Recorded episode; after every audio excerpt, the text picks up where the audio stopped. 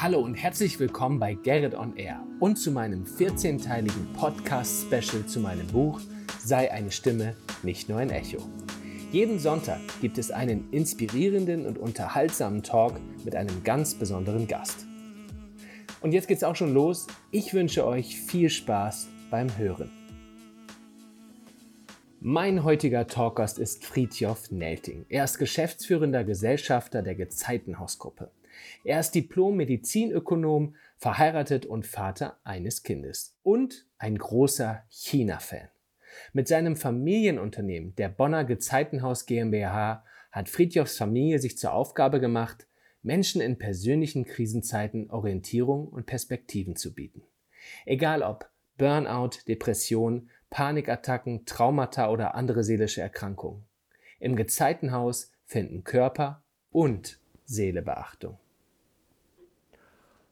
Und da ist er jetzt, Fritjof Nelting. Hallo Fritjof. Hi, ich grüße dich, Gerrit. Fritjof, ich freue mich ganz besonders, dass du mein allererster Gast bist in meinem neuen Podcast. Und das Kapitel heißt ja ganz einfache, schwere Fragen. Und es geht in diesem Kapitel um das, was uns sozialisiert hat. Es geht um die Stimmen der Vergangenheit. Es geht darum, was uns geprägt hat und dass wir Kontakt zu uns aufnehmen und uns mal fragen, wer bin ich eigentlich und wie fühle ich mich und wer möchte ich sein? Und ihr vom Gezeitenhaus, ihr seid natürlich maßgeblich daran beteiligt, wenn Menschen zu euch kommen und an eure Tür klopfen, mhm. diesen Menschen zu helfen, zu unterstützen auf ihrem Weg mhm. und ihnen, ja, ich sage mal das Wort, darüber haben wir mal gesprochen bei unserem ersten Treffen, Orientierung zu geben. Ja, also das Wort Orientierung, das passt eigentlich ganz gut. Ähm, wir würden vielleicht sagen, wenn die, wenn die Orientierung für zu lange Zeit nicht mehr gegeben ist. Äh, in der chinesischen Medizin würde man sagen, wenn das Regulieren nicht mehr funktioniert, ne, dann, dann haben wir irgendwann Krankheiten, äh, die automatisch kommen. Und äh, bei uns ist es, wir behandeln ja alles, man nennt das psychosomatische Erkrankungen, das heißt alles von Depressionen, Burnout, Traumatisierung, Angst- und Panikerkrankungen zum Beispiel, ganz viel, was mit dem Körper dann auch zusammenhängt, also viele Begleiterkrankungen auch. Ähm, und die Menschen, die zu uns kommen, kommen eigentlich ja doch in, in schon äh, relativ späten Phasen der Erkrankungen, ne, kann man sagen. Wir würden immer sagen, es ist spät, wobei da ganz, ganz wichtig ist, nie zu spät. Also es gibt kein zu spät eigentlich. Ne? Das heißt, man kann in jeder Phase, egal wo man ist, eigentlich beginnen. Und für uns ist es äh, ganz zentral, dass wir sagen, äh, wir möchten Begegnungsmedizin machen. Das heißt, wir möchten unsere Patienten kennenlernen. Wir möchten mit ihnen zusammen, man würde sagen, einen emergenten Prozess starten. Also wir wissen nicht vorher, was für den Patienten das Richtige ist. Begegnungsmedizin, mega Wort, ganz toll. Sondern wir lernen den Patienten kennen oder die Patientin und im gemeinsamen Kennenlernen erarbeiten wir dann unter Zuhilfenahme von ganz vielen äh, schönen äh, Varianten der Therapie, viel aus der chinesischen Medizin, viel aus dem körpertherapeutischen Bereich, erarbeiten wir quasi zusammen das, was für den einzelnen Menschen passend ist. Und das Passende, das wird dann zum Richtigen für den einzelnen Menschen. Ne? Und bei uns ist dabei ganz, ganz wichtig, dass wir nie äh, quasi ein, ein, ein Wölkchen kreieren, was sich schön anfühlt. Das ist zwar relativ leicht machbar, aber nie nachhaltig. Ne? Also es dreht sich nicht darum, dass der äh, Patient oder die Patientin irgendwie das Gefühl hat, ach, jetzt geht es gut, jetzt habe ich eine Entlastung und dann aber bei einer Entlassung, äh, wenn es wieder ins Leben geht, eigentlich schon wieder denkt, oh, hoffentlich hält das jetzt eine Weile an. das ist eigentlich nicht der richtige Weg, sondern wir, wir sagen eher, das Leben hat Krisen, das Leben braucht auch Krisen, die sind sogar wichtig und gut. Einer der Gründe, warum wir Gezeitenhaus heißen. Ja, mega Name, Gezeitenhaus. Ich, ich liebe ihn, ich finde es großartig, vor allen Dingen für mich als Norddeutschen, ne? waschechter norddeutscher Jung äh, ich bin mit Ebbe und Flut groß geworden. ne? Genau. Genau, daher kommt das. Meine Eltern kommen ja aus Hamburg und aus der Gegend von Hamburg, von daher. Ne? Aus der Gegend stammt das ja auch. Aber wir brauchen Ebbe und Flut im Leben, die sind wichtig. Und wir, ähm, wir unterstützen unsere Gäste eher dabei, ähm, für die nächste Krise gut vorbereitet zu sein. Und ja, genau. Ebbe und Flut bedingen sich quasi. Nur durch die Ebbe hast du die Kraft, wieder in die Flut zu kommen und in deine ja, sagen wir mal, Selbstermächtigung zu kommen, um wirklich wieder die Sachen anzupacken. Also die, diese Rückzugphasen sind extrem wichtig. Das ist auch das, was ich immer sage. Finde ich ein sehr, sehr schönes Bild. Zu wissen, dass das dazugehört. Krisen kommen immer wieder dazu. Und wir sagen eigentlich, möchten wir, dass die Patienten bei uns einmal sind. Ähm, gibt einige Diagnosen, wo man äh, über Intervallbehandlung das noch etwas anders macht, aber im Prinzip sagt man, dass man sozusagen einmal zu uns kommt und danach gut gerüstet ist, um die nächste Krise selbst gut zu überstehen. Ne? Weil das, wie gesagt, gehört einfach dazu. Aber wir brauchen selbstständige Menschen. Und ich denke auch, dass nur so die Rolle in der Gesellschaft, die man irgendwie hat oder die Berufung, die man vielleicht irgendwie mal hatte, aber verloren hat oder noch nicht gefunden hat, dass das dadurch wirklich auch wieder zum, zum, zum Scheinen kommt. Herr Friedhoff, da sagst du was. Genau das richtige Stichwort, nämlich die Gesellschaft. Was glaubst du persönlich, Woran liegt es, dass Menschen sich verlieren, dass sie ihre Oder, Eigenermächtigung aufgeben, dass sie die, genau, die, ihren Weg ja. verlieren, dass sie sich in ihrem eigenen Leben verlieren und dass ja, gewisse Krankheiten dann Einzug halten oder, oder, oder. Was glaubst du? Ja, für uns, also was man jetzt zum einen unter äh, Pandemie-Eindrücken, aber vorher hat das ganz genauso auch schon gegolten, was man sagen kann, ist, dass zu viele Menschen zu lange glauben, äh, das Hamsterrad wäre eine Karriereleiter oder der Weg, den ich eingeschlagen hat, funktioniert. Ne? Genau.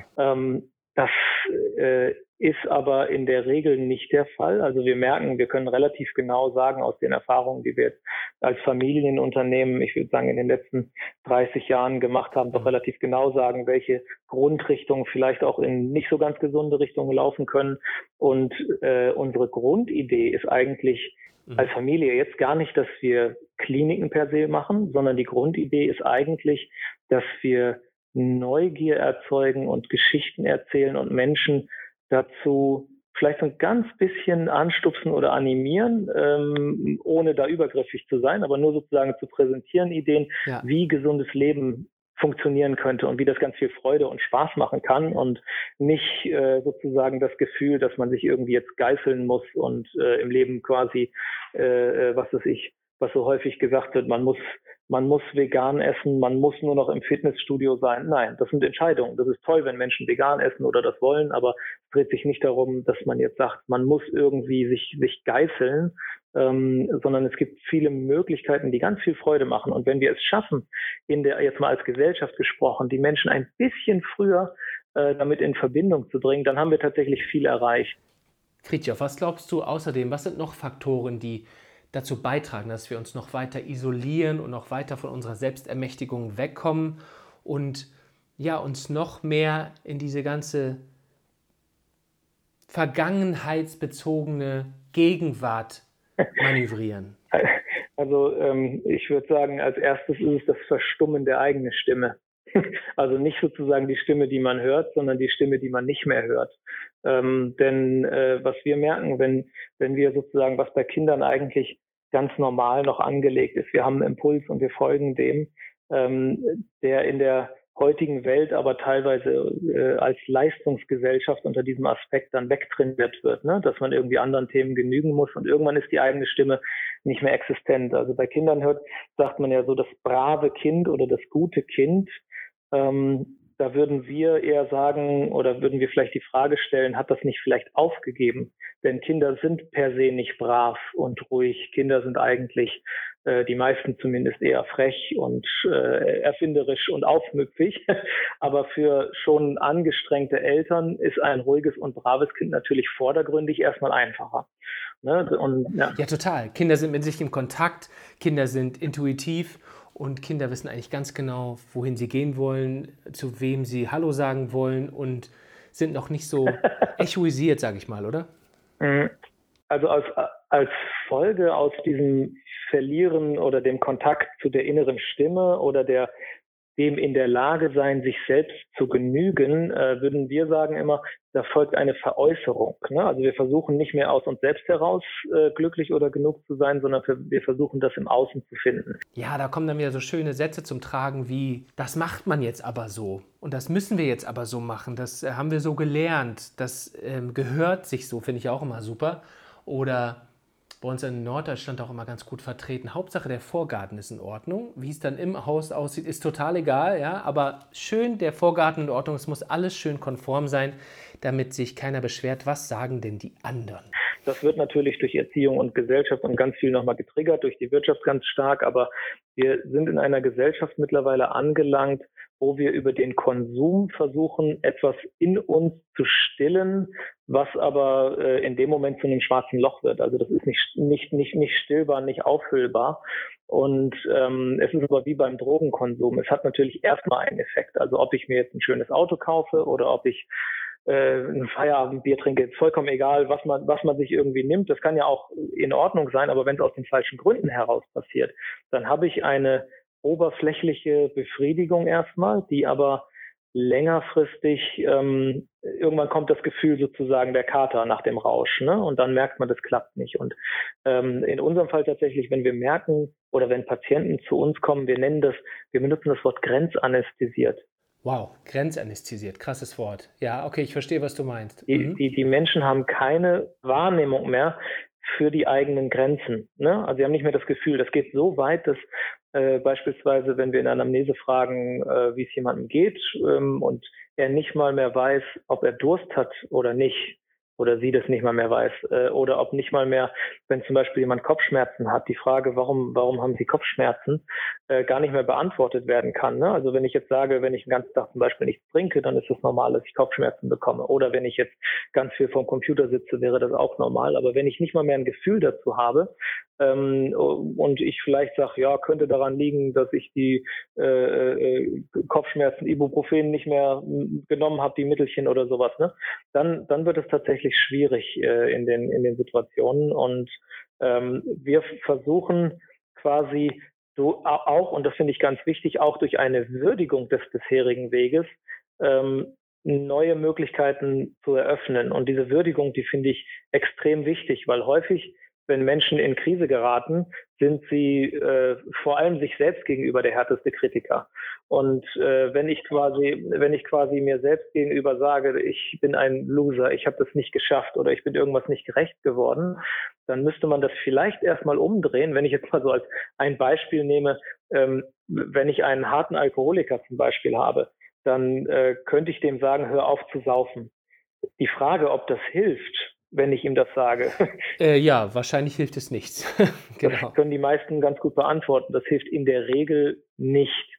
Ähm, ja, man, man nimmt ihm quasi auch die Selbstermächtigung, wenn man ihn einfach nicht sieht. Man erkennt ihn nicht. Richtig? Ja, und, und es nicht gewürdigt wird. Also der, auch der, der Alkoholkonsum in diesem Beispiel, der ist ja eine Strategie zur Bewältigung der Krise gewesen. Ja klar, sowas wie eine Überlebensstrategie. Sonst wäre der Mensch bis heute wahrscheinlich nicht mehr da. Ne, genau. Und wenn ich eigentlich das jetzt mal ein bisschen umformulieren würde und jetzt in diesem Beispiel zu äh, einfach mal sagen würde, unglaublich, dass du trotz der ganzen Geschichten, die du überlebt hast, immer noch stehst. Ja klar, klingt ganz anders. Ja, absolut. ne, wenn ich das mal so rumformulieren würde, dann habe ich auf einmal etwas wie eine Bindung geschaffen. Ne? Und dann kann ein Mensch, der sich als sehr un, ähm, als nicht genug oder nicht äh, ausreichend wahrnimmt, endlich mal wieder das Gefühl haben und sagen, ja, eigentlich stimmt das. Ich habe ganz viel geschafft und natürlich Selbstermächtigung wieder, genau. Äh, ich bin genau. Er ist selbstermächtigt und der weiß selbst, dass das kein guter Weg auf Dauer ist. Ne? So, das ist, das ist klar. Aber man muss das Ganze mal würdigen und sagen, er hat vielleicht oder sie hat vielleicht keine Möglichkeiten gehabt, in dem Moment andere Wege einzuschlagen. Und das ist die, die Basis einer Beziehung. Und äh, das ist das, was wir quasi in, in der Therapie machen. Aber ähm, wir kommen, das hatte ich eingangs gesagt, wir haben viel zu viele Menschen, die sich in dem Studium des Ich muss in Therapie, also auch stationäre Therapie gehen oder kurz davor befinden.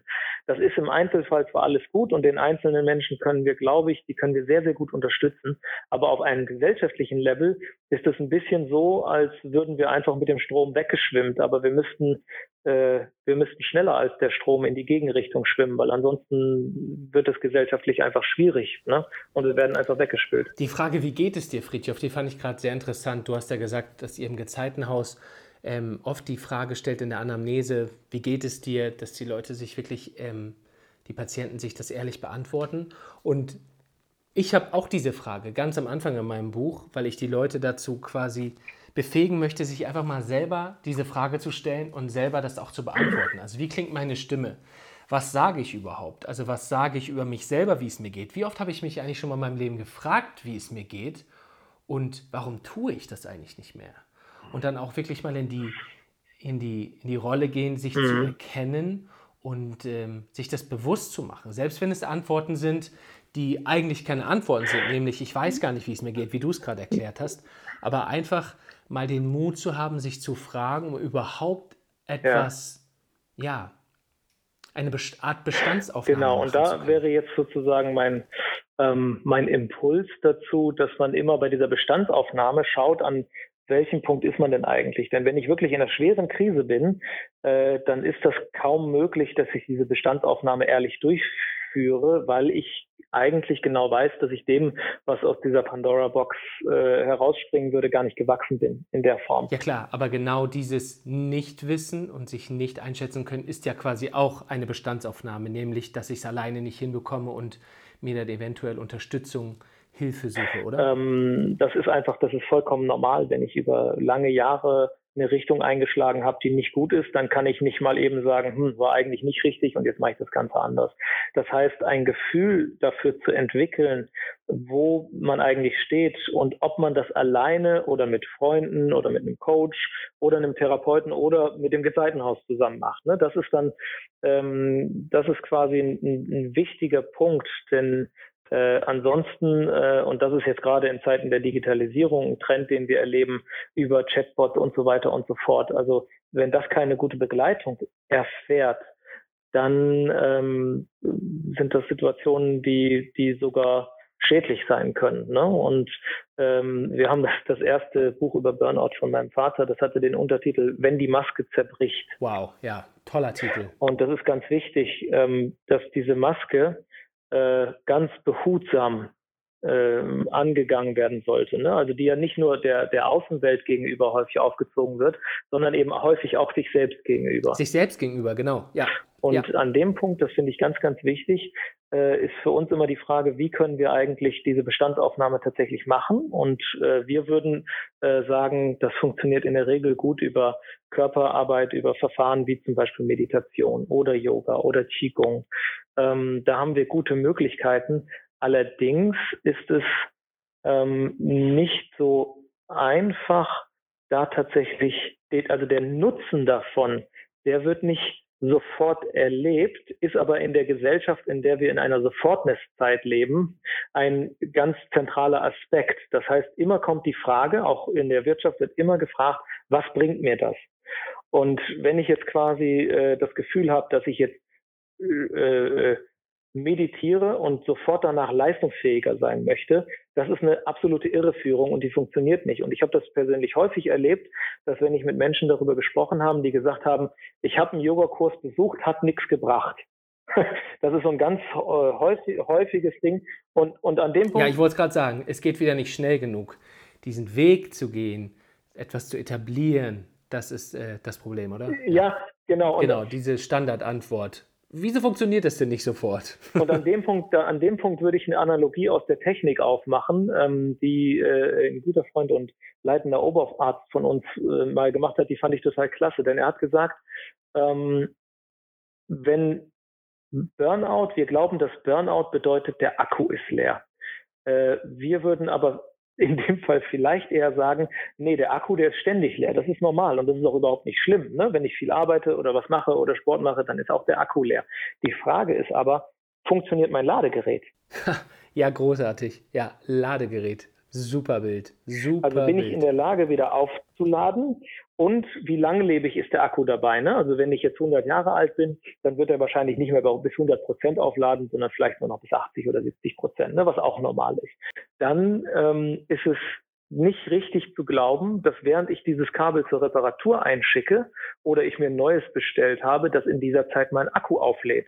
Und genau das ist die Analogie dazu. Also wenn ich, ne, wenn ich quasi sage, ich mache jetzt Meditation und merke aber, ich bin ganz unruhig und es klappt gar nicht und ich bin überhaupt nicht erholt danach, dann würden wir sagen, es dreht sich ja auch nicht darum, dass du jetzt durch die Meditation den Akku auflädst, sondern du stellst eine Grundvoraussetzung her, in der du überhaupt erst wieder aufladen kannst. Und das ist so ein kleines ne, Paradox, was man erstmal erklären muss oder was man auflösen muss. Und dann kann das tatsächlich auch gut, äh, gut funktionieren. Das ist ein wahnsinnig schönes Bild, wirklich mit, diesem, mit dem Akkuladekabel. Weil auch ich erlebe das natürlich in meiner ähm, täglichen Praxis, meiner Arbeit natürlich, dass Leute erwarten, das muss jetzt doch sofort funktionieren. Aber dann sage ich immer, nein, das ist natürlich die Wiederholung. Es ist dieser Prozess der Umprogrammierung, der erstmal stattfinden muss. Das heißt, alte Gewohnheiten durch neue ersetzen und wirklich daran arbeiten, dass das Ganze umgeschrieben wird. Das ganze System muss erstmal aufgearbeitet werden. Das braucht einfach Wiederholung, Wiederholung, Wiederholung. So fu funktionieren wir nun mal. Und ich sage ganz oft mhm. auch das Bild dann eines Steines, den du in einen Teich schmeißt. Wenn du den Stein da reinschmeißt, dann macht er erstmal ganz kleine Kreise. Und ja. die Kreise werden nach außen hin natürlich mhm. größer, aber das dauert natürlich eine Zeit. Ja. Man muss da schon ein bisschen Geduld haben und man muss eigentlich, ja, üben, den Stein zu schmeißen. und dann läuft der Laden auch. Aber Friedhof, jetzt nochmal was ganz anderes. Du persönlich, wie schaffst du es, bei deinem stressigen Alltag, mit deinem Job und du hast mhm. Familie, du hast natürlich auch ganz viel ähm, Verbindung nach China durch deine Familiengeschichte und so weiter, bist viel auf Reisen wahrscheinlich. Wie schaffst du es, so deine Work-Life-Balance einzuhalten, dass du wirklich im holistischen Sinn Körper, Geist und Seele wirklich in einer Einheit hast und glücklich und gesund bist? Also zunächst äh, wahnsinnig viel Reisen tue ich eigentlich nie. Hä? Ich dachte, du bist ständig im Flieger nach China, da, Deutschland da, hin und zurück und so weiter. Nein? Ja, Nein, das, nein, wir versuchen das so gut zu integrieren, dass es tatsächlich nicht zu viel wird und dass es tatsächlich mit der mit der Familie auch gut gemeinsam äh, klappen kann. Ähm, und du hast du hast als Wort Work-Life-Balance genommen. Da würde ich äh, ein Gegenwort zu aufmachen, was äh, Freunde von mir äh, geprägt haben. Die haben das Work-Life-Romance genannt. Oh wow, das ist richtig schön. Work-Life-Romance. Wow, gefällt das fand mir. Ich, das fand ich total klasse, denn es dreht sich für mich nicht darum, dass ich quasi mich äh, acht oder zehn Stunden im Job abschinde und danach irgendwie ne, versuche äh, wieder Regeneration. Nein, das wird nicht funktionieren, sondern auch da ist die Frage, wie kann ich das integrieren? Eine wichtige Frage ist, bin ich auch im beruflichen Leben und im privaten Leben eigentlich an der richtigen Stelle? Ne? Also wofür bin ich eigentlich da? Und kann ich mit dem, was ich tue, eigentlich etwas zu einer besseren Welt und zu einem besseren Selbst äh, beitragen. Äh, das ist für mich ein ganz wesentlicher Punkt, dass ich das für mich immer wieder gut überprüfe. Mag ich den Weg eigentlich, wo das hingeht? Und kann ich da irgendwie meinem, äh, der John Strelecki hat das den Zweck der Existenz genannt. Ne? ich, wollte es gerade sagen, John Strelecki, Zweck der Existenz. I like. Super. kann ich meinem Zweck der Existenz irgendwie Genüge werden mit dem, was ich tue. Und um sozusagen immer wieder in dieser Frage drin zu sein und das machen zu können, sind meine Wege, dass ich tatsächlich äh, viel meditiere äh, und Qigong Lebenspflege mache, ähm, dass ich viel Zeit mit der Familie versuche zu verbringen und die, die äh, Arbeitszeit nicht auf äh, ich sag mal, das Kloppen von Stunden reduziere, sondern die Termine ähm, auch so lege, dass viel Zeit zum Reflektieren und Nachdenken da bleibt, weil ich glaube, das ist enorm wichtig, um, äh, um das große Ganze noch äh, auch sehen zu können. Ne? Und wir machen, wie du gesagt hast, zum Beispiel ja sehr viel äh, mit China. China ist unglaublich schnelllebig mittlerweile. Ähm, und für uns ist es von daher wichtig, auch da Impulse zu, reinzubringen, wo wir das Gefühl haben, wir können für das Große und Ganze irgendwie auch was, was beitragen. Ne? Was wir auch mit wir machen einen eigenen äh, chinesischen Videopodcast. Äh, solche Themen zum Beispiel, wo wir merken, Mensch, da haben wir einen schönen Hebel, um viele Menschen zu erreichen. Das funktioniert. Aber, und das ist im Chinesischen ein bisschen anders als im Westlichen, ähm, der Stefan Baron hat das in seinem äh, äh, Buch über China mit seiner chinesischen Frau so schön beschrieben. Ähm, er hat gesagt, im Westen dreht es sich um das Thema der Selbstverwirklichung und im Osten dreht es sich um die Selbstvervollkommnung. Das ist wirklich sehr schön formuliert. Und das finde ich total spannend, weil es klingt ja erstmal irgendwie sehr gleich oder fast, ne, als man könnte es missverstehen als das Gleiche, aber das im, im Westen so dieses, ich will das tun, was für mich irgendwie gerade das Beste ist, aber wenn ich das nicht in den Kontext der Gesellschaft oder des anderen setze, ne, ähm, dann habe ich sehr schnell die Situation, die mir zwar vordergründig gut tut, aber der Gesellschaft vielleicht schadet. Und das Bild der Selbstvervollkommnung bedeutet eher, dass ich sozusagen das beste Ich werde in der Gesellschaft, in der ich lebe. Ja, die, die beste Version von mir selbst quasi. Ne? Und das genau. bezieht sich sowohl mhm. auf die Kleingesellschaft wie die Familie, als auch auf die Großgesellschaft. Und äh, irgendwann, wenn wir zum Mars fliegen, haben wir auch die Erdenbürger Gesellschaft. Ne? Also das geht ja, das geht ja immer weiter. Und ich finde das einen ganz wesentlichen Aspekt, dass das irgendwie funktioniert und immer wieder sozusagen die ähm, Wahrnehmung zum eigenen, ist das Ladekabel eigentlich noch äh, intakt, das funktioniert, glaube ich, nur, indem wir äh, dem Parasympathikus, ne, also dem Ruhenerv tatsächlich genug Zeit geben, um die Dinge gut einzuordnen. Ähm, und als letzten Satz vielleicht noch dazu, wir haben jetzt ja viel über das schnelle Leben, das viele, das aus den Fugen geraten. Das ist, das ist ja der eine Teil. Es gibt ja auch noch ich nenne das jetzt mal heftige Einschnitte, also beispielsweise Traumatisierungen, ne, die im Leben er erfahren, die teilweise, ob durch Unfälle oder Gewalt oder was auch immer oder auch transgenerational äh, äh, weitergegeben werden. Das finde ich auch ganz wichtig, da ein Gefühl zuzubekommen, denn äh, nicht jede Antwort ist für jeden gleich richtig.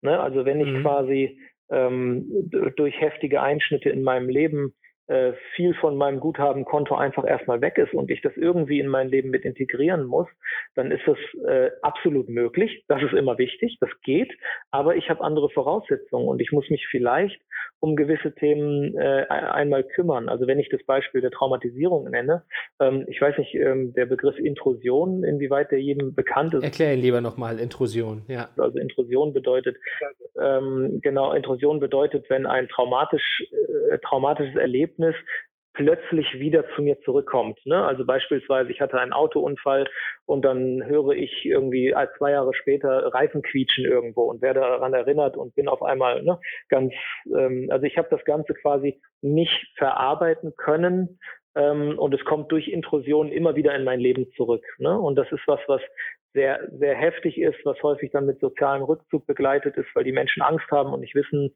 wie man das machen kann. Und ähm, man könnte das so erklären, dass das Trauma äh, oder unser unser Körper, unser Gehirn, das ist unsere ganzen Erlebnisse, ist wie eine Bibliothek und wir haben unsere ganzen Bücher da schön eingeordnet. Mhm. Aber so ein Traumabuch, äh, das fliegt da wild rum und das kommt immer zum ungünstigsten Zeitpunkt raus. Und äh, in solchen Fällen ist es tatsächlich so, da ist eine Therapie und es gibt so tolle Möglichkeiten, beispielsweise über EMDR mittlerweile, über äh, auch körperzentrierte Verfahren, über SE gibt es so schöne Möglichkeiten. Ja, wer da mehr Infos haben will, ne, der kann sich auf jeden Fall melden. Wir leiten das dann weiter die ganzen Therapieformen und so Solche, weiter. Solche, ja. sage ich mal, umherflatternden Bücher sich liebevoll anzuschauen ne, und mit Unterstützung und dann ähm, es zu integrieren und zu sagen, ja, das ist passiert, das gab es und jetzt habe ich aber die Möglichkeit sozusagen, es, es offen in, mein eigen, in meine eigene Bibliothek einzuordnen und ich hole es raus, wenn ich glaube, dass es wichtig ist. Ne? Und das, also das Gefühl, wieder im, im Driver's Seat zu sitzen, das ist, glaube ich, ein ganz wesentliches, äh, also wie, ne, wie hast du es am Anfang genommen, sozusagen wieder äh, genannt, die Das Thema Selbstermächtigung wieder, ne? Ähm, die Selbstermächtigung, ganz genau. Ne? Ja. Ach, Fritjof, es ist so schön mit dir zu plaudern. Aber mit Blick auf die Uhr muss ich jetzt hier meine letzte Rubrik einführen, denn ich werde fortan mit jedem meiner Talkgäste ein kleines, ja, nenne ich mal Spiel machen. Ähm, es geht darum, ich sage dir einen Satz und du musst ihn vervollständigen. Ja. Bitte ganz kurz und knapp antworten und einfach mal so aus dem Bauch heraus, okay? Einfach mal raus damit. Okay, wir legen los. Bist du ready? Ja, okay, alles klar. Meine schwerste Entscheidung in meinem Leben war? Ach, kein Fußballprofi zu werden. Du wolltest echt mal Fußballprofi werden? Wahnsinn. Mich berührt es sehr, wenn? Wenn Menschen mich und meine Umgebung wahrnehmen. Ich glaube an. Das große Ganze. In meiner größten Lebenskrise hat mir geholfen, meine Familie und Bindung zu anderen. Ich liebe das Leben, weil? Weil es unfassbar toll ist. In meinem Leben möchte ich? Äh, gesellschaftlich Verantwortung übernehmen und leben. Eine Stimme zu haben bedeutet für mich? Äh, helfen zu können. Ach, schöne Antwort. Das habe ich noch nie gehört. Sehr schöne Antwort. Wir machen weiter. In meinem Nachruf soll Folgendes stehen. Hm. Er hat mich neugierig gemacht.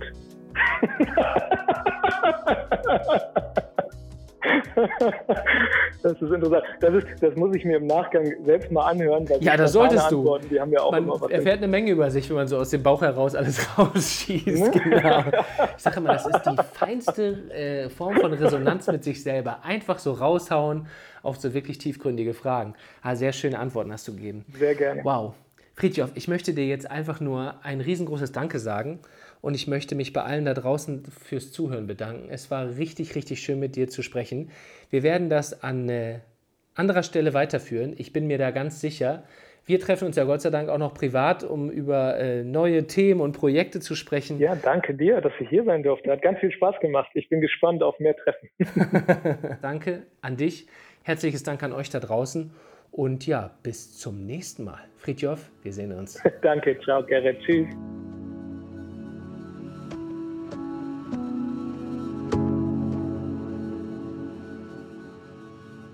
das war's. Schön, dass ihr dabei wart. Und mit diesem interessanten Gast geht es nächste Woche weiter. Ich bin Sabine Askodom und ich freue mich auf den Talk mit Garrett. Und ich kann euch nur raten, klickt euch rein. Hören.